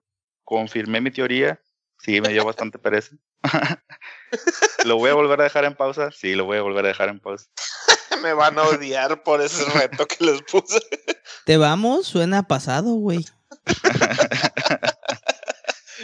Bueno, ok, muy bien. ¿Y tú, Landing, cuál fue el que agarraste para el reto? Yo agarré el FES.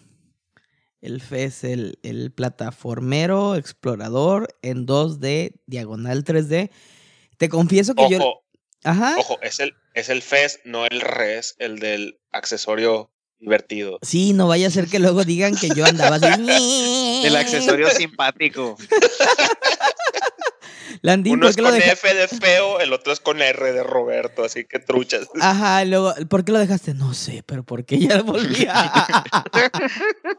no, lo, lo que pasó eh, eh, con Fest, le- te confieso, fui víctima de dos circunstancias para cuando lo compré. El- Acababa La de ver. publicidad. Sí, no, de hecho yo no estaba en el hype de Fest porque no sabía nada. Me tocó ver la de Indie Gamer en, en Netflix. Mm. Y coincidió que estaba una venta de Steam, así que el, el binomio perfecto. Y me hice de, de Fez, ¿no? Y también confieso que lo compré en mi ya vendido PlayStation Vita. Y se me hizo bueno al principio. Eh, eh, de repente me, me aburrió o me, me sobrepasó el hecho de que el juego es muy bueno porque ahorita que lo estoy rejugando gracias al, al Doro Challenge, se me hace muy bueno en el sentido de exploración. No, no es un plataformero.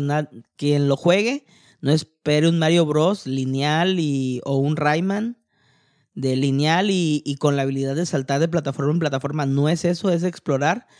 Pero fíjate que el juego está tan elevado porque, o sea, en elevado en el sentido de que tiene mucha exploración y mucho pensarle que te termina hastiando. Hasta ahorita de lo que lo estoy rejugando, no he tenido mucho tiempo de rejugar nada porque he tenido mucho friega navideña. Mm. Pero, pero, sí me ha gustado, sí lo he reapreciado mucho, pero eso sí siento, o sea que los, los puzzles, y ahorita eh, llevo como cinco, entre 5 y 10 horas de juego, y hay una parte donde ves unos tetrinomios, las figuras de Tetris, que son, que son parte de un puzzle de 3, diagonal 2D. Y dices, ay, canijo, o sea, sí están elevaditos los, los puzzles. Entonces, es, eso es lo que me alejó un poquito, pues. El exigirle al, al, jugador no un nivel así como que un nivel alto de, de, de, entenderle, sino un nivel casi Fibonacci, ¿no? O sea, de muy, muy elevado. o sea, muy bien, muy bien. Sí, ¿Y lo, lo recomiendas? Lo recomiendo, sí, la, la, verdad es que sí. O sea, el, el, juego, si tú te clavas con él, si tienes el tiempo y la forma de jugarlo, si te le soy muy sincero, a mí me encantaba jugarlo por la exploración, tumbado en la cama con mi PS Vita, me encantaba.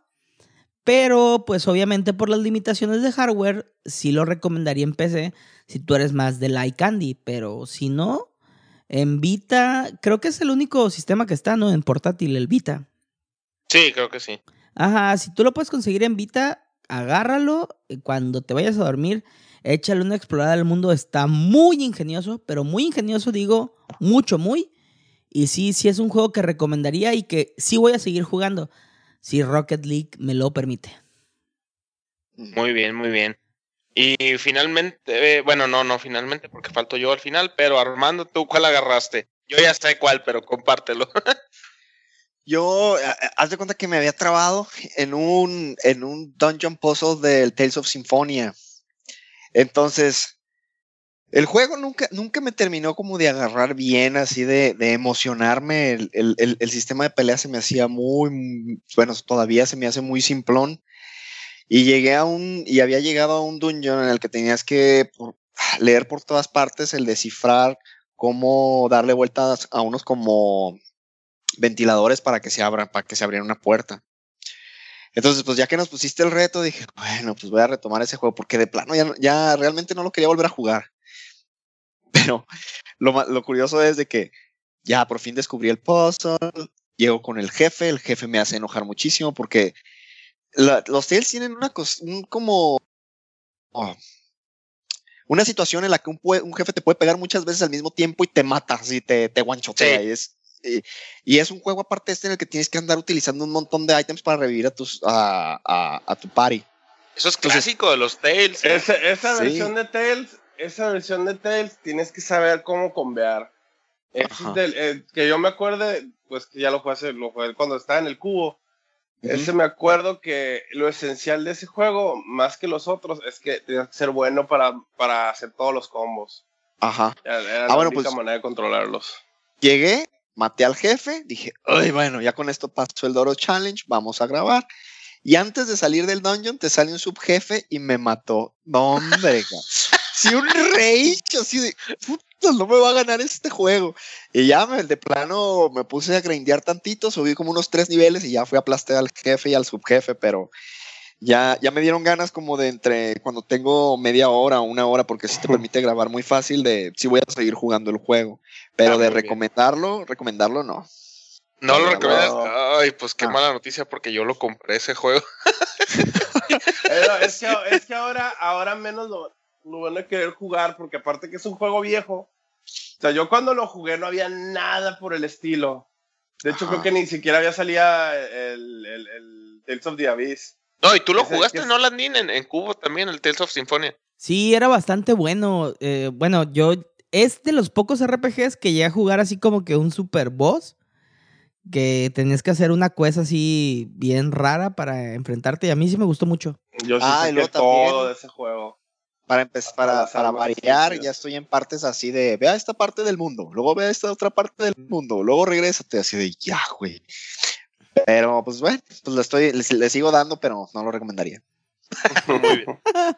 Bueno, Doro, Doro, Doro, Ya, Doro. ya an- mejor sáltate al de Cestiria. Sí, pero antes de que sigamos, ¿cómo, cómo quedó el score de tu Doro Challenge? ¿Cuántos a cuántos? Yo sí recomendé, Armando no, Chino sí o no.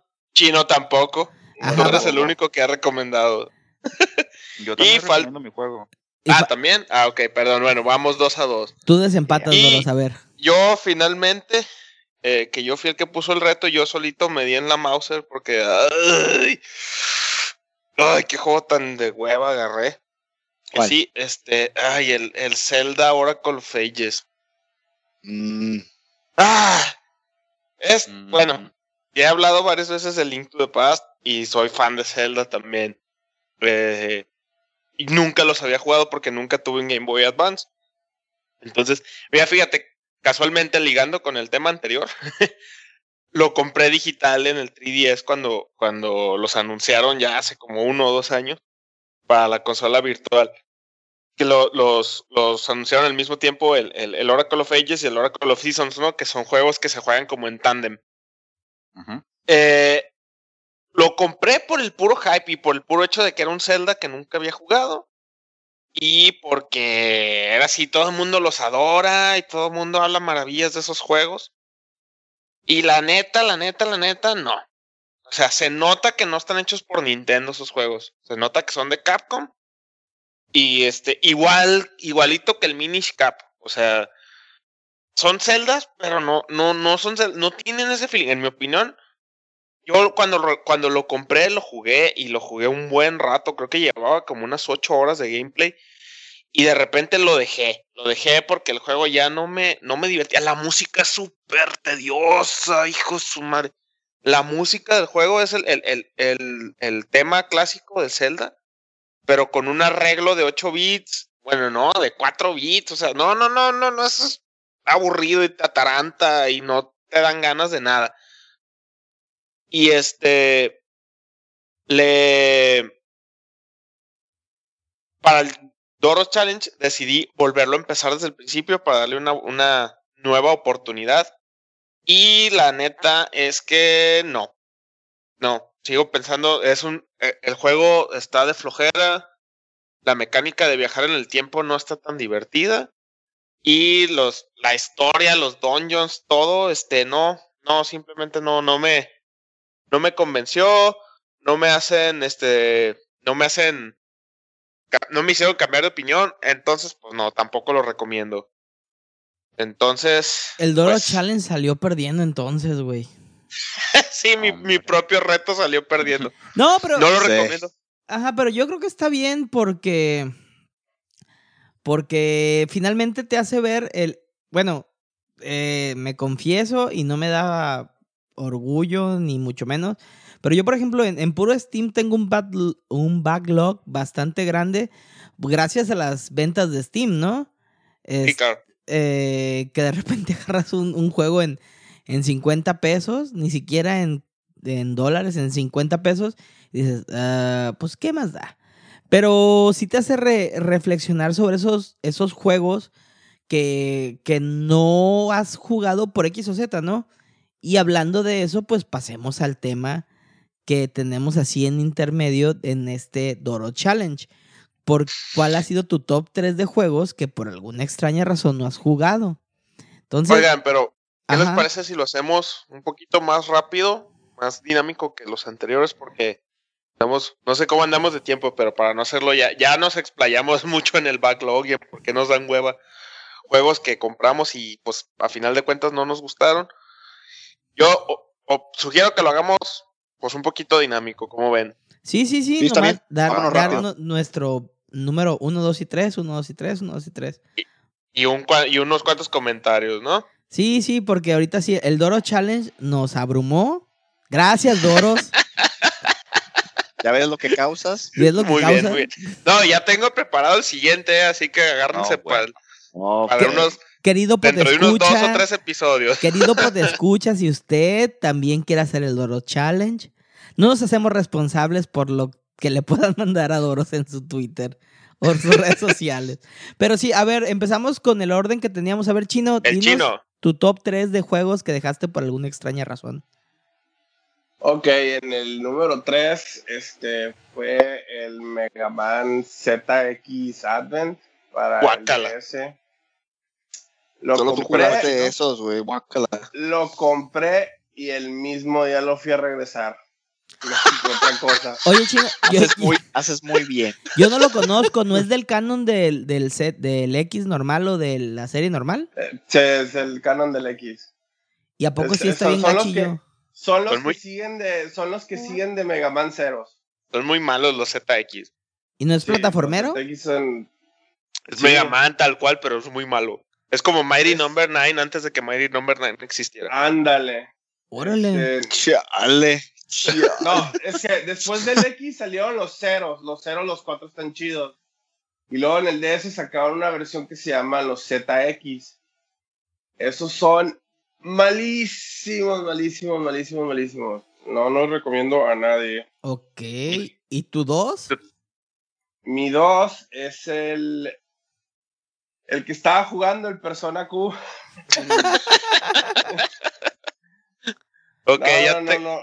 ya hablaste ese- de ese, entonces aviéntate el uno de una vez. Uno. El uno es el Lightning Returns. Es el, Ah, juegazo, güey. No, no, no, no. el sí. Final Fantasy X13 2 o no sé cómo lo quieren llamar. Chino. Chin- Chino y yo, que somos aquí como que los, los, los expertos de Final Fantasy, les decimos eviten Lightning Returns como la plaga. De plano. Sí, o sea, ya estoy, ya estoy tentado de ver un let's play de ese nomás para no jugarlo. estoy considerando seriamente sentarme nueve horas y ver un vato acabarse ese juego. Muy bien, tú, Re, ¿qué onda? ¿Qué nos cuentas? A ver, mira, yo mis tres juegos, rápidamente les platico. El, no es el número tres, pues, pero el, el, este juego se llama Pandora's Tower.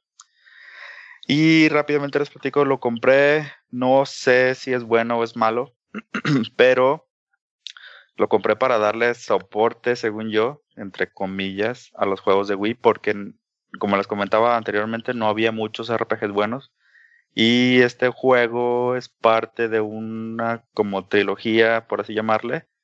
de- Exit, ¿verdad? Ajá, de Exit, de juegos que salieron en otros lados, pero que nunca los, tra- los oficialmente los trajeron a América. Hasta que Exit tomó el, el- digamos que la producción y los relanzaron acá. Los Mm. tres juegos es Pandora's Tower, Last Story y Xenoblade, que es el que estaba jugando anteriormente.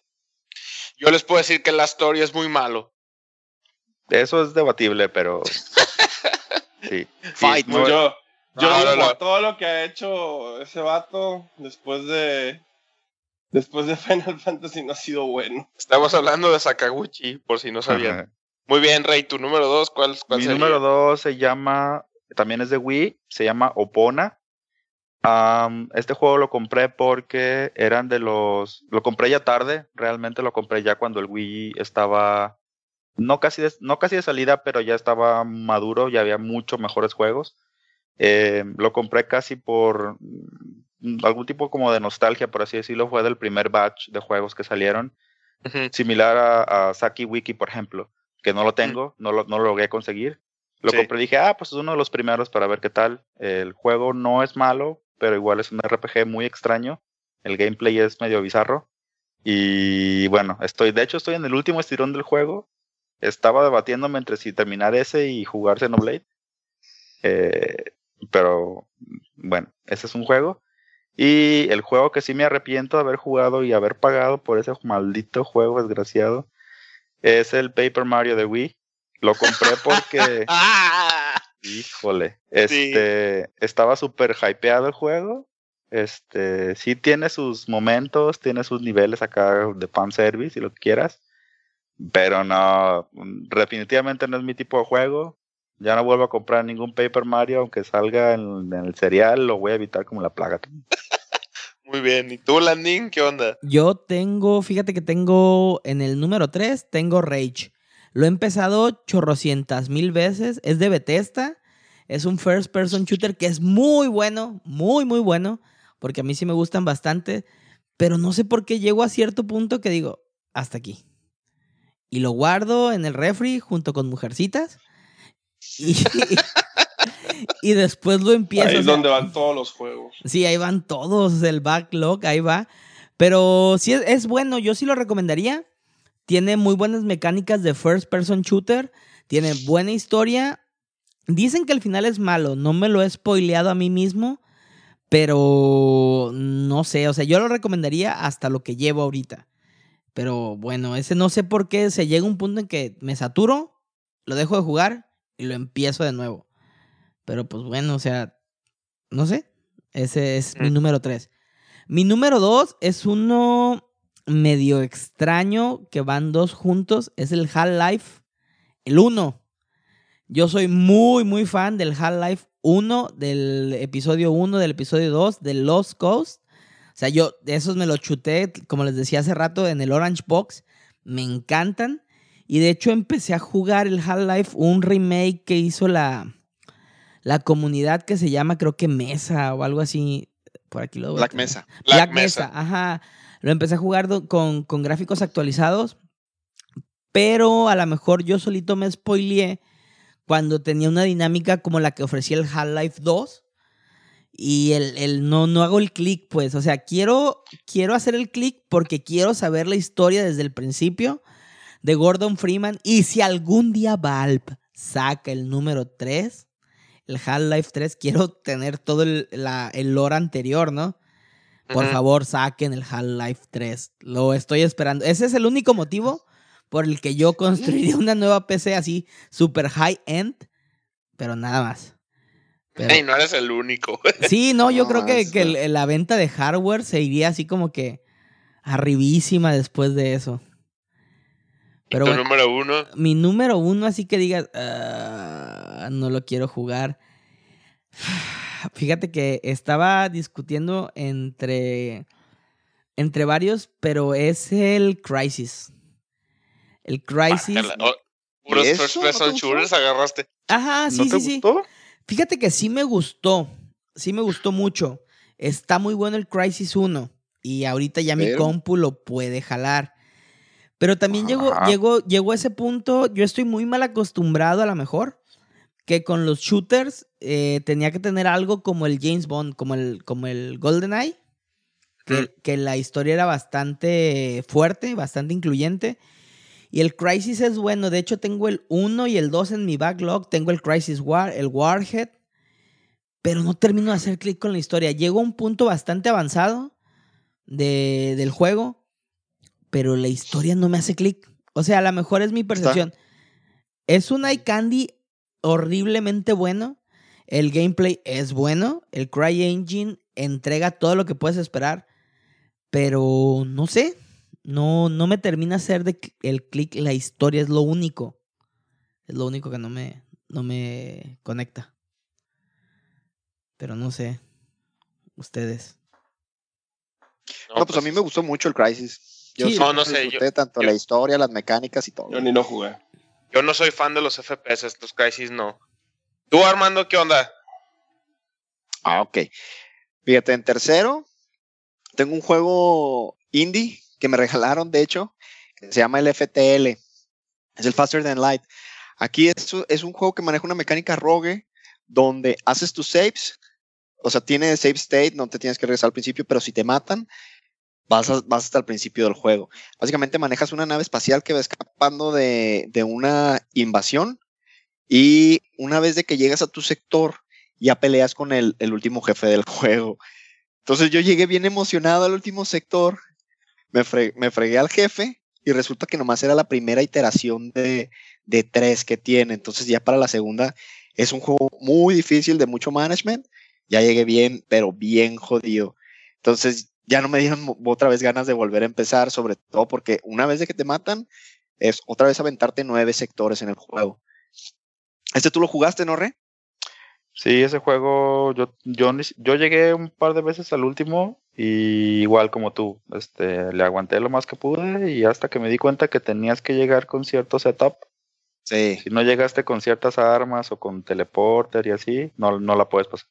Y también necesitas de ciertos eventos, Sí, ¿no? Para, para poderle ganar. sí, sí.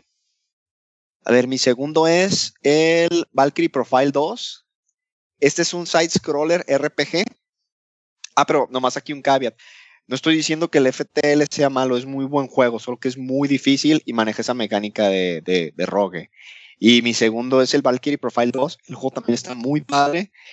Eh, maneja una mecánica en la que vas obteniendo ciertos héroes del Valhalla que te ayudan ah, en tu party. El, modo de pelea también está bien interesante porque es como por una serie de combos con los que una vez que entras a pelea tienes que presionar X, Y, círculo, etcétera, como para hacer combos en el, en, el, en el juego y poder matar a los enemigos. El problema que tiene es, y esto a mí me choca mucho en los RPGs, de que tiene un facing, un, como un, un step curve tranquila, llegas al final y el último jefe es una jalada, o sea, está bien difícil de ganarle y, y ya más o menos vi guías y eso y de que tenía que grindear un montón y dije, no, sale bye. Y ahí lo dejé.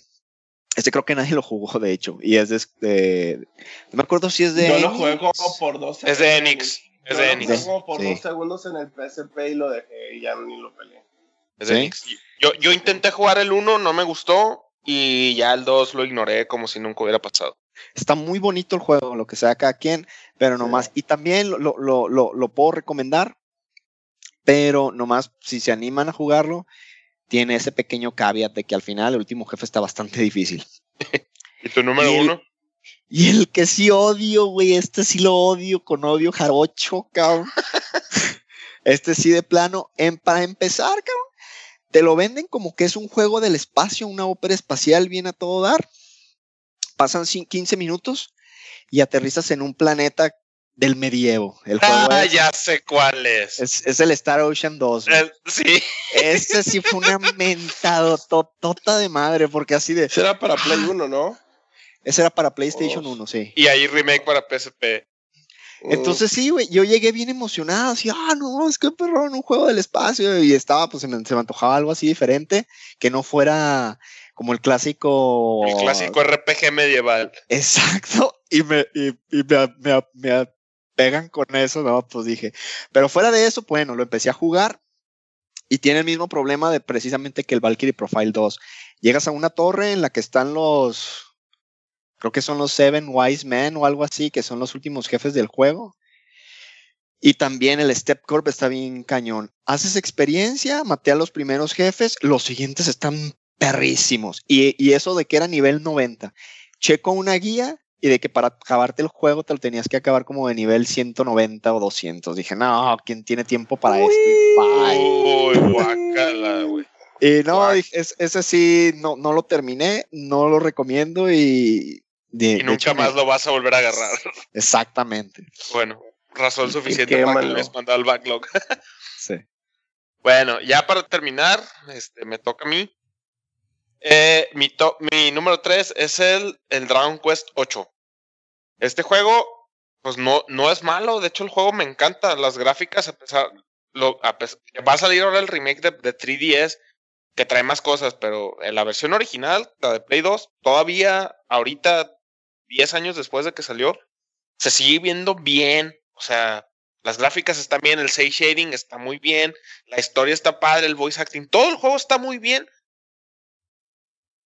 Pero algo pasó que llegué a un punto del juego en el que no me atoré, no estaba nada, simplemente como que lo puse en pausa y han pasado 10 años y jamás lo he vuelto a retomar. Y ahí tengo mi save todavía, tengo el PlayStation 2 conectado a la tele, tengo el Dragon Quest 8 así a la vista, porque en algún momento lo voy a retomar el juego. Seguramente cuando, seguramente cuando lo agarre, 3DS. seguramente, cu- nah, no, no lo pienso volver a comprar. Yo sí. Seguramente cuando lo agarre y lo pongan no me voy a acordar de absolutamente nada. pero ahí está. Y no es un juego malo, o sea, el juego me gusta mucho. Es un RPG clásico. Los que conocen Dragon Quest, no hay, no hay RPGs más clásicos que los Dragon Quest. Ese juego a mí se me hace excelente, Y ahí sí, no, es que el juego es, el juego es muy bueno. los personajes son buenos, los personajes son buenos, el tipo, el gameplay es bueno, la música es orquestada, porque acuérdate que la, la versión que salió para, para América la versión americana de Dragon Quest 8 no trae los MIDIs de 8 bits que trae la de Japón. Es música con orquesta. O sea, todo el juego está excelente. Y, y, no, o sea, simplemente lo dejé así en el olvido y bye. Jamás lo he retomado después de 10 años. Sí, está en mi, sí tengo todas las intenciones de, de volverlo a jugar. Probablemente termine empezándolo otra vez. Pero pues quién sabe cuándo vaya a ser. Este, ese fue mi tercero. El 2 es el remake del, del Castle of Illusion de Mickey Mouse. No sé si lo jugaron, no sé si lo, no sé si saben de qué juego estoy hablando. ¿Para Super Nintendo? No, de Sega Genesis. Pero había un port de Super, ¿no? Porque... No, no, no, no, el de Super Nintendo, no, lo estás confundiendo, el de Super Nintendo es el Mickey Mouse Magical Quest. Ah, sí, porque ese sí me lo acabé en un centón rentado, pero el otro no. No, el, el, el Castle of Illusion es una serie de, de, es, de hecho es el segundo de una serie de juegos de Sega Genesis que, que son los Disney Illusion. Son así, el World of Illusion, el Castle of Illusion, el Land of Illusion, también hay uno de Game Gear que no recuerdo el nombre, pero es algo of Illusion. Y en todo sale Mickey Mouse. Pero el, más famoso y el que más éxito, tuvo fue el Castle of Illusion de Sega Genesis. Yo este juego lo rentaba también cuando, cuando tenía Sega Genesis. Y es un platformer tal cual, así tradicional de 16 bits, no hay pierde brincas, le caes en la cabeza a los enemigos y los matas. Y es de Mickey Mouse, y se trata de que Mickey Mouse tiene que rescatar a, Mimi, porque la bruja de Blancanieves se quiere hacer este joven robándole la, la vida a Mimi. Ese es el, básicamente. Y e hicieron un remake para Play 3 y Xbox 360. Y está muy bien hecho también. La verdad es que el remake es muy fiel al, al juego original. Eh, tiene voice acting, son voces oficiales de Disney. El, el, juego, el remake está también muy bueno, pero en este caso, ya así como que mi, mi ruquez no me, no, me ciega y, sigo prefiriendo el, original. Entonces lo, lo, compré en una venta de, de, de, PCN, me costó así algo como 3 dólares. Lo jugué como los primeros tres niveles y no, no, no le llegó para mis estándares que tenía o más bien para mis recuerdos que tenía del original, me sigue gustando más el viejito. Entonces, por eso así como que ya lo dejé y pues ya, jamás lo, lo volví a, tocar. Caso contrario, por ejemplo, al DuckTales, que el remake sí me gustó un montón y sí lo acabé, o sea, de principio a fin. Es lo que te iba a preguntar, porque yo pensé que habías sido víctima de la de la nostalgia DuckTales, pero ya veo que no. No, no, no. Y mi número uno es un juego que es un point and click adventure que lo... ya sé que no les gusta a ustedes, a mí sí me gusta. A mí no me gusta, a mí no. Yo sí soy fan. Este, lo, lo vendían como, como un regreso, como, como un regreso triunfal de los, de los juegos de aventura de LucasArts de los 90. Es el, se llama Book of Unwritten Tales. el libro de los cuentos no escritos. Este, está en Steam es, y es el uno porque hay dos. El 2 el dos ya está en Play 4 y en Xbox One y en PC, obviamente. Pero estoy hablando del primero. Eh, tuvo muy buenos reviews este juego. Y aquí sí fui víctima de los reviews tal cual. O sea, eh, fue un juego que cuando lo anunciaron yo lo empecé a seguir mucho porque decían que era como, como Monkey Island, como Full Throttle, como todos esos juegos de LucasArts de los 90, este Sam Max y todos esos y que era como que un regreso triunfal y que estaba muy gracioso y que tenía una muy buena historia y bla, bla, bla. Entonces, cuando salió el juego finalmente tuvo muy buenos reviews, tuvo muy buenas críticas y dije, va, pues ok, así, lo voy a comprar. Lo compré y no es malo el juego, los puzzles no están así tan difíciles como por ejemplo Resonance, que también es un point and click, eh, pero que, que, los puzzles están bien difíciles. No, este es un juego así que te la llevas tranquilón, está medievalón, es así chistosón. El juego es, realmente el juego es una comedia. Pero no, O sea, no, no, no, o sea, no, la historia nunca me atrapó. Los chistes, algunos sí me daban risa, pero la gran mayoría no. Y los personajes, a pesar de que son personajes que tienen mucha personalidad y están muy bien desarrollados, su background y todo son como tres personajes durante el juego, nunca me atrapó. O sea, no me atrapó, no, no era lo que yo me esperaba, no era lo que me vendieron. Entonces, pues también, o sea, fue así. de hecho, y lo jugué un ratote. También yo creo que eso es, es, es un problema con el juego, porque los juegos de, de, de LucasArts, los point and click de los 90, duraban unas seis horas cuando mucho y porque le batallabas mucho en resolver algún, algún acertijo del juego. Este juego dura como 15, 17 horas, entonces también está muy largo para el tipo de juego que es y para un gameplay donde nomás mueves el mouse y, e interactúas con el background para tratar de resolver puzzles, pues no, la verdad no, no, no me atrapó, no, no llegó a lo que yo esperaba y pues no, no, no lo recomiendo mucho. De hecho, de, estos tres juegos, el único que recomiendo realmente es el Dragon Quest 8 y como dice el chino, o sea, si, si no lo han jugado en Play 2 y les gustan los RPGs, pues mejor cómprense la versión de 3DS que va a salir ahora en enero. Yes. Y ese fue mi top 3 así brevemente. Qué fuerte. Pero bueno, entonces creo que con eso ya despedimos este podcast, ya tenemos todas las secciones y vamos a cerrar lo que es este. Oye, Mandé. Acuérdate que tenemos que decir lo que tenemos que, lo que estamos jugando. Do.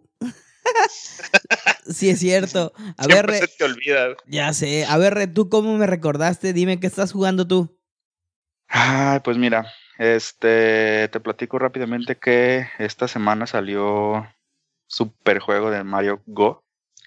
Entonces lo descargué. ¿Mario, qué? Mario Ron, ¿no? Mario Ron, perdón. Ah, Mario Ron, ok, ok. Estoy tan emocionado que se me olvidó. que de hecho lo estoy jugando ahorita. Eh, está, está bueno, se siente como un, como un, ¿qué será? Como un Mario side scroller de 3DS. Está, está retador, está chido. Este, y bueno, pues eso es lo que estoy jugando. Ahí les, ahí les diré luego cómo, que también me va. Muy bien, esperamos esa review de, ese, de esa app slash juego. A ver, Doros, ¿tú qué estás jugando? Yo sigo bien prendido el Final Fantasy XV eh, y probablemente lo siga por un muy buen rato.